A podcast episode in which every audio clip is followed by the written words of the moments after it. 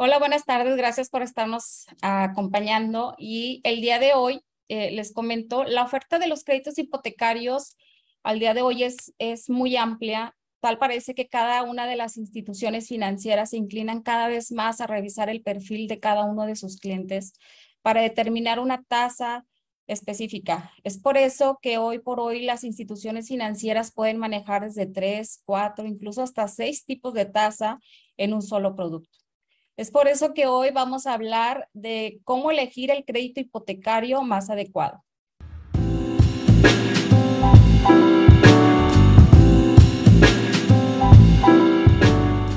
Mi nombre es Erika Gallegos, broker hipotecario de finanzas, asesores hipotecarios, y me acompaña Daniel.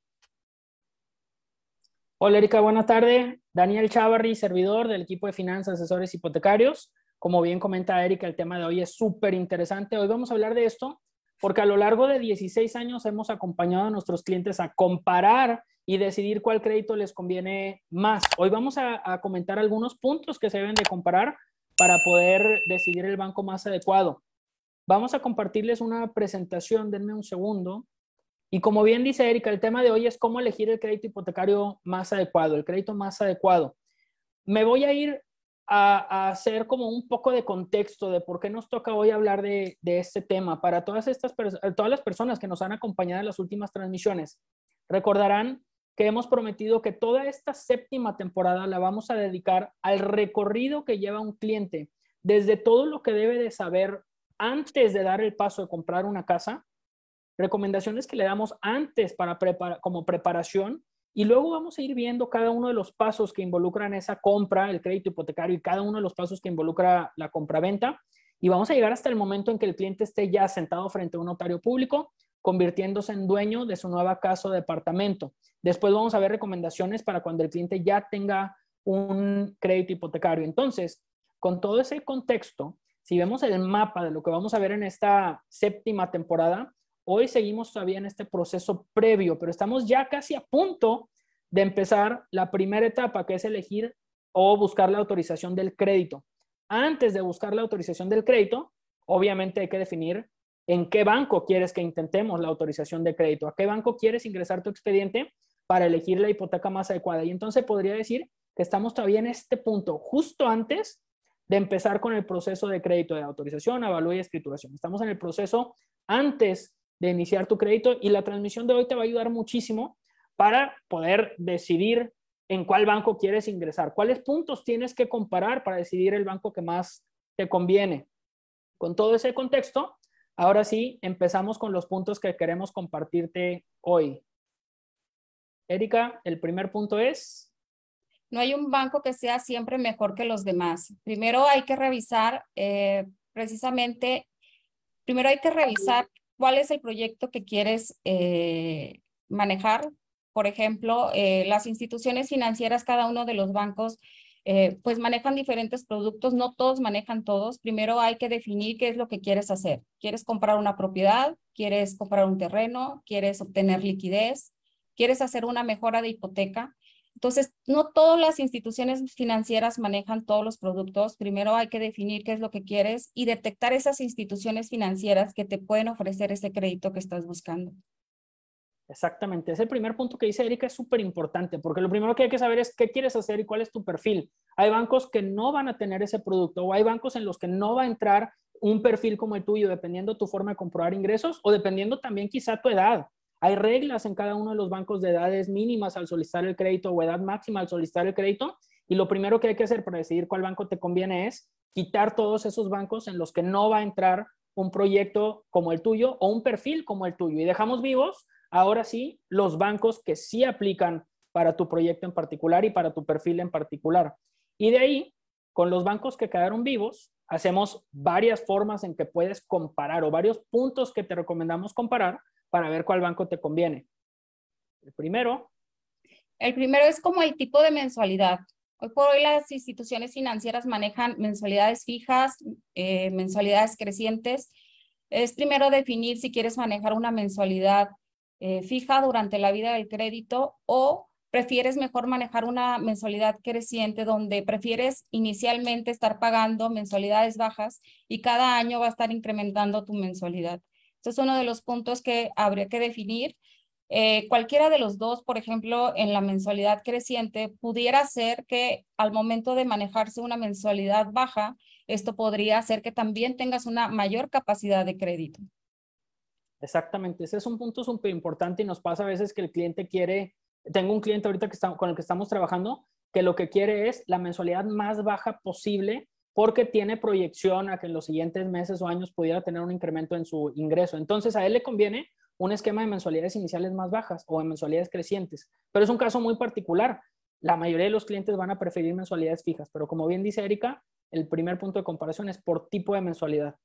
El segundo tipo de comparación que, te, que, puedes hacer es por la tasa de interés o por el CAT.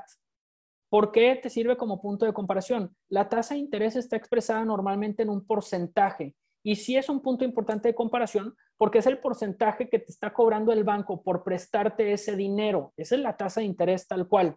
Entonces, obviamente ayuda a que una tasa de interés sea baja. Entre más baja sea la tasa de interés, menos te está cobrando el banco de intereses por el préstamo que estás solicitando. CAT es el costo anual total y también está expresado en porcentajes. Ahora, a pesar de que este punto número dos, la tasa de interés y el CAT son puntos de referencia, no necesariamente son los mejores y de hecho, hay un tercer punto que ahorita nos va a compartir Erika, que desde nuestro punto de vista es muchísimo más contundente a la hora de comparar un crédito hipotecario. La tasa de interés es importante, pero mucho más importante. Sí, de hecho, una de mis recomendaciones es precisamente mejor hacer un comparativo eh, considerando la mensualidad integral. Recordemos que en la mensualidad integral va los intereses, lo que pagas a capital, los seguros, las comisiones que se manejan dentro de esta mensualidad.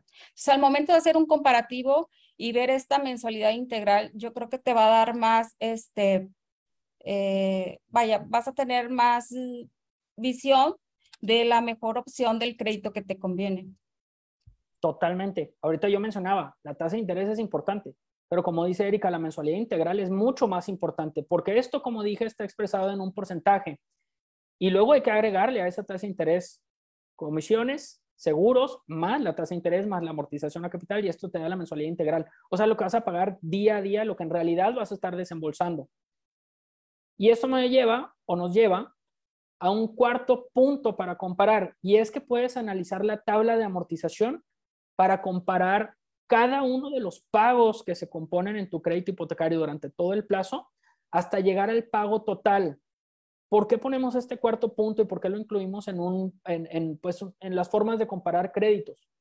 Porque hay bancos que pueden tener una tasa de interés y una mensualidad promedio, no tan atractiva, pero te premian por pagos puntuales y resulta que sin necesidad de hacer pagos adelantados, con el solo hecho de que seas puntual, acortan el plazo de tu crédito, terminas más rápido. Y ese factor o ese beneficio de esos productos hace que aunque tuvieras una tasa promedio y una mensualidad promedio, como te están ahorrando mucho tiempo a largo plazo, hacen que el pago total al final sea más bajo que otros que a lo mejor tenían una tasa de interés más baja o una mensualidad más baja, pero se fueron a más tiempo y pagaron uno o dos años más y esos uno o dos años menos que pagamos acá pueden resultar en que te convenga otro banco. Al ratito vamos a, a platicar más a detalle algunas recomendaciones pero hay clientes a los que les interesa la mensualidad más baja posible y hay clientes que a veces prefieren comparar contra cuál es el banco en el que pagan menos a largo plazo. Y esta tabla de amortización te va a ayudar para comparar en ese sentido. El quinto punto. El quinto punto puede ser también por el porcentaje de financiamiento, de, dependiendo del aforo que requieras. Eh, allí, pues, si, hablamos solamente de puro crédito bancario, pues el banco te puede prestar hasta un 90% de financiamiento, pero en algunos otros esquemas también existe un tope de financiamiento. Habría que revisar qué es lo que estás buscando y ir viendo con qué institución financiera este, alcanzas ese porcentaje de financiamiento que ocupas. Ese es un gran punto. Hay casos en los que tú quizá vas a requerir 90% de financiamiento y tal vez un producto te está limitando al 70, 75, 80%. Entonces también habría que descartarlo para enfocarte en el punto de comparación para elegir el banco que, se ajuste a ese, a ese aforo o ese porcentaje. Y el sexto punto, por gastos iniciales. Si hasta aquí estás haciendo comparaciones y hay bancos que se parecen mucho en tasa, en mensualidad, en porcentaje de financiamiento, y hay bancos que se parecen mucho, un punto de comparación que te puede ayudar a decidir cuál te conviene más es el tema de los gastos iniciales. Recuerda que los gastos iniciales usualmente son cuatro. Hay que pagar un avalúo de la propiedad. En algunos bancos te cobran una investigación, en otros no. Hay que pagar una comisión por apertura y hay que pagar gastos notariales. Puede ser que alguno de los bancos te omita alguno de estos costos, seguramente, y, en la mayoría de las veces es o un avalúo más bajo o una comisión por apertura más barata o en 0%. Y entonces, si tienes bancos que se parecen en todas las demás características, pero uno de ellos no te cobra la comisión por apertura, ese puede ser un punto que jale la balanza o cargue la balanza a favor de ese banco que te cobra un gasto inicial más bajo. Y agregamos un séptimo punto de comparación, que es... El séptimo punto, eh, pues, serían, por ejemplo, los pagos adelantados. Eh, algunas instituciones, todas las instituciones financieras eh, puedes hacer aportaciones a capital sin ninguna penalización, pero eh, cada una de las instituciones financieras manejan estas aportaciones a capital de diferente forma. Habría que revisar qué es lo que estás buscando. Hay instituciones financieras donde puede ser más accesible la aportación a capital. Yo creo que esa es la que en lo personal me gusta más, que tengas acceso, que en cualquier momento de la vida del crédito tú puedes definir si quieres abonar a capital y que se vea impactada en tu mensualidad y que a lo mejor una segunda aportación a capital se impacte en el tiempo. Entonces, hay instituciones que desde un inicio tú tienes que manejarlo o definirlo. Hay otras que lo puedes estar cambiando durante la vida del crédito. Hay otras que lo definen la primera aportación a capital. Dependiendo de lo que tú abones, es el impacto que vas a tener en las aportaciones a capital. Eh, el otro punto son los seguros. Eh, hay eh, créditos donde ofrecen productos donde puede ser no cobrarte el seguro como tal. Son seguros muy básicos. Hay otras instituciones financieras que te ofrecen un seguro más completo, seguro de vida, seguro de daños y contenidos, seguro de desempleo, seguro de invalidez total y permanente. Habrá que revisar también qué es lo que te está ofreciendo cada una de las instituciones financieras y cuál es, es el tipo de seguro que a ti te gustaría tener en tu crédito hipotecario. Exactamente, esos son también puntos de comparación que pueden cargar la balanza hacia un banco en particular que te pueda convenir más que otro. Con eso terminamos el bloque de siete puntos que puedes comparar para decidir cuál crédito hipotecario te conviene más. Vamos a pasar a un segundo bloque y es el último de esta transmisión que, es bastante corta pero muy contundente con un bloque de recomendaciones, tres recomendaciones que te vamos a dar. La primera de ellas, las opciones son muy variadas. Primero, define cuál es tu prioridad, qué es lo que buscas en tu crédito hipotecario. En la diapositiva anterior y en los últimos minutos comentamos siete puntos de comparación que puedes que te pueden ayudar como guía para ver cuál banco te conviene más. Pero lo primero y más importante es que tú definas en realidad cuál es tu prioridad. Un banco que te cobre mensualidad más baja, un banco en el que el costo total sea más bajo a largo plazo, un banco que te preste lo más posible, un banco que te permita hacer pagos adelantados para bajar tu mensualidad o para cortar tu tiempo. Entonces, siempre define en realidad cuál es tu prioridad para con base en eso que sea más fácil para ti decidir a cuál variable darle más peso y que puedas escoger ese crédito hipotecario ideal. La segunda recomendación es... No te apoyes automáticamente con el, con el banco con el que regularmente trabajas. Este, sí me ha pasado muchos clientes que eh, quieren manejar la hipoteca con esa institución donde siempre han manejado su nómina o cuentan con su inversión, pero no saben, eh, es, mi recomendación es que vean las diferentes opciones de, las instituciones financieras porque pueden lograr una tasa mucho más baja, incluso aunque no seas cliente. Y esto realmente al final del tiempo pues representa dinero, que todos estamos buscando buscar eh, pagar pues el menos interés posible y pues buscar precisamente ese esquema que se acomode a lo que tú estás buscando. Exactamente, gran punto también ese. Y la tercera recomendación de este bloque de recomendaciones es apóyate con un broker hipotecario profesional. Todos estos puntos que ahorita comentamos en la teoría En realidad, en el día a día, un broker hipotecario profesional, de preferencia de, nuestro equipo en Finance, puede ayudarte a ponerle pesos y centavos y que veas cómo queda tu crédito en un banco, en otro banco, y te ponemos varias opciones sobre la mesa para que puedas comparar y decidir el crédito más adecuado. Acuérdate que un broker hipotecario trabaja normalmente con una buena cantidad de opciones. Nosotros trabajamos con nueve bancos y que el servicio de un broker hipotecario es totalmente gratuito para ti. A nosotros nos pagan los bancos por cumplir esta función y nuestro trabajo es ayudarte justamente a comparar y decidir qué crédito te conviene y luego agilizar todo el proceso de tu crédito. Vamos a empezar a cerrar la transmisión. Eh, antes de dejar de compartir la pantalla, me gustaría dar eh, como la parte de, de cierre de, este, de esta transmisión. Como dijo Erika al principio, no hay un banco que sea mejor que todos en el 100% de los casos para el 100% de los clientes. Va a haber un banco que se va a adaptar mucho mejor para tu proyecto y para tu perfil y para lo que tú necesitas. Es importante que tomes en cuenta estos puntos de comparación para ver en realidad cuál banco te conviene más a ti, que muy posiblemente va a ser diferente al banco que le convenga más a tu hermano o a tu vecino o a tu primo, porque su proyecto es diferente, porque su perfil es distinto. Entonces, aquí ya te presentamos algunos puntos de comparación en algunas transmisiones más adelante, ahora vamos a hacer una lista de los productos hipotecarios que existen en México para que ya puedas ver con nombre y apellido cuál producto tiene bondades o beneficios o, cosas positivas en algunos puntos, tasas bajas, mensualidades bajas, y cuáles tienen algunos otros beneficios como agilidad, flexibilidad a, a la hora de comprobar ingresos, etcétera. Eso lo vamos a ir viendo más adelante. Pero la conclusión de ahora es Quédate con estos puntos que te sirven para comparar y decidir cuál crédito hipotecario te puede convenir más. Antes de terminar la presentación, por favor acuérdense de darle like a estos videos, de darle compartir con quien creas que le pueda servir y acuérdate de suscribirte también a, nuestro, a nuestra página de Facebook, suscríbete a nuestro eh, podcast en Spotify, en YouTube también, dale suscribir y pícale a la campanita para que te lleguen este tipo de, de videos. Y pues sin más, Erika, no sé si tienes algo, algo que agregar, algo que quieras complementar.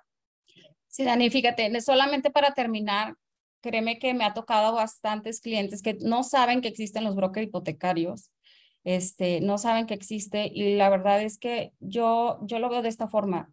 El ir con una, una institución y otra y estar revisando las diferentes opciones puede ser muy cansado.